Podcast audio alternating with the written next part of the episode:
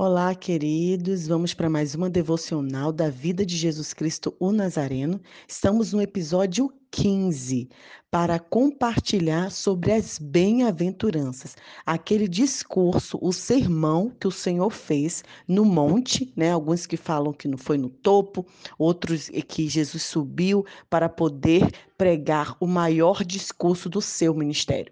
Alguns teólogos dizem que esse discurso, esse sermão é a constituição do reino de Deus.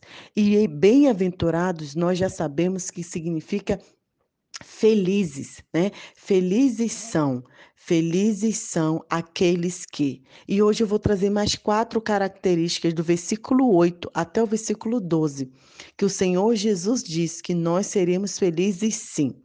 Primeiro, formos limpos de coração. Bem-aventurados limpos de coração, porque verão a Deus. Queridos, ser bem-aventurado, ser limpo de coração, é aqueles que puseram em ordem o seu mundo interior, com a mente e o coração no lugar certo. Assim, nós vamos conseguir ver Deus no mundo exterior. Eu não conheço ninguém feliz que tenha o coração sujo, que tenha a mente cheia de cobiça, lascívia, luxúria. Essa pessoa não é feliz. Pessoas que adulteram, pessoas que colocam a sua felicidade, a sua dependência em, em questões químicas, em alcoolismo.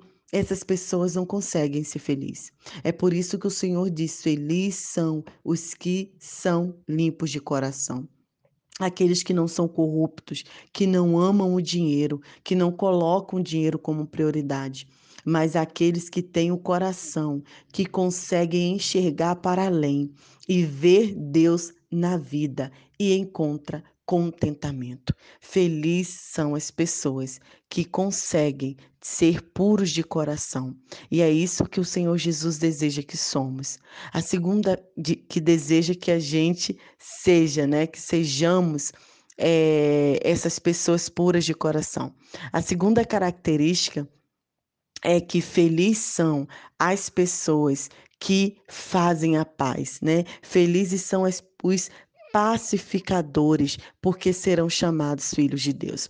É interessante que é, no episódio anterior que eu compartilhei um pouco de, do meu testemunho pessoal, da questão da mansidão, algumas pessoas entraram em contato comigo é, confundindo um pouco ser manso com ser omisso. Nós já trabalhamos uma devocional sobre isso, né? Ser manso e ser pacificador não é você permitir que ninguém faça qualquer tipo de injustiça com você e nem você permitir que a, essa injustiça aconteça, né? Você ser manso e ser um pacificador não é você deixar as coisas do jeito como estão, porque você é uma pessoa de paz. Muito pelo contrário.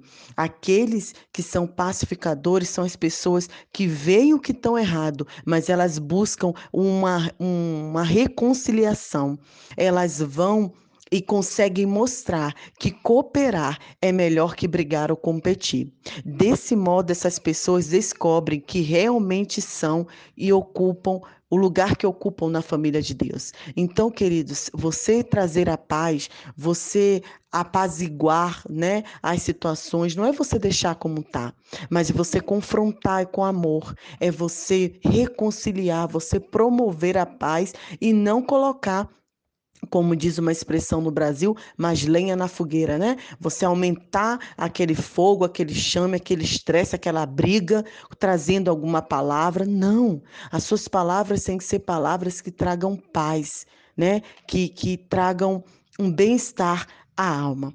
A terceira coisa que aprendemos nessa bem-aventurança é que bem-aventurados são os perseguidos por conta da justiça porque deles é o reino de Deus. Olha de novo a palavra justiça voltando aí.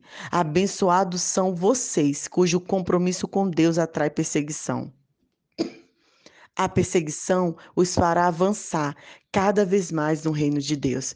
Interessante que surgiu um debate no Brasil que o Brasil era cristofóbico, né? Que, que, que o Brasil não gostava das pessoas que serviam a Cristo. Isso não é verdade, queridos. Glórias a Deus, em nosso Brasil, nós não sofremos perseguição. Só quem sabe o que é perseguição é quem está em países e conhecem pessoas que sofrem perseguição. E eu tenho visto perto de mim, próximo a mim, perseguição. Então nós devemos louvar a Deus que o Brasil não é um país que sofre perseguição. A gente muitas vezes somos nós somos perseguidos, vamos dizer assim, ou injustiçados por conta dos nossos próprios erros, das nossas próprias falhas, né? E aí a gente acaba sofrendo algumas situações, mas perseguição pelo reino, pelo evangelho, por levar a paz, por levar amor, né? Quantas pessoas, quando escolhem viver uma vida diante de Deus, elas são perseguidas. E, e isso, queridos, é, é fazer também com que a gente viva essa questão da justiça para além de ressentimento. Né? Felizes são aqueles que não se importam com o que os outros dizem sobre você, é uma outra é, bem-aventurança, sabe? Quando você aprende a lidar com também as, as tristezas e os desafios dessa vida. Isso é, é, faz com que sejamos sábios, abençoados e a nossa confiança depositada em Deus. Considerem-se abençoados sempre. Olha que profunda a palavra de Deus diz: que foram agredidos, expulsos ou caluniados, para mim desacreditar. Isso significa que a verdade está perto de vocês, o suficiente para os consolar. Consolo que os outros não têm. Alegrem-se quando isso acontecer, comemorem, porque quando, porque ainda que eles não gostem disso, eu gosto. E os céus aplaudem, pois sabem que vocês estão em boa companhia. Nós estamos com nosso Senhor Jesus. Meus profetas, olha o que Jesus diz, e minhas testemunhas sempre enfrentarão essa mesma dificuldade. A dificuldade por levar o amor de Deus, a dificuldade por você não aceitar a injustiça, a dificuldade por você querer ser promotor da paz. É isso que a palavra nos chama e nos convida. Que a gente aprenda nessa primeira parte do sermão do nosso Senhor Jesus que vai continuar e perdurar ainda nos próximos episódios, pois temos muito o que aprender. Bem-aventurados os que são promotores da paz. Bem-aventurados que têm sede de justiça. Bem-aventurados os que amam a Deus, os que choram, pois eles serão consolados. Que você seja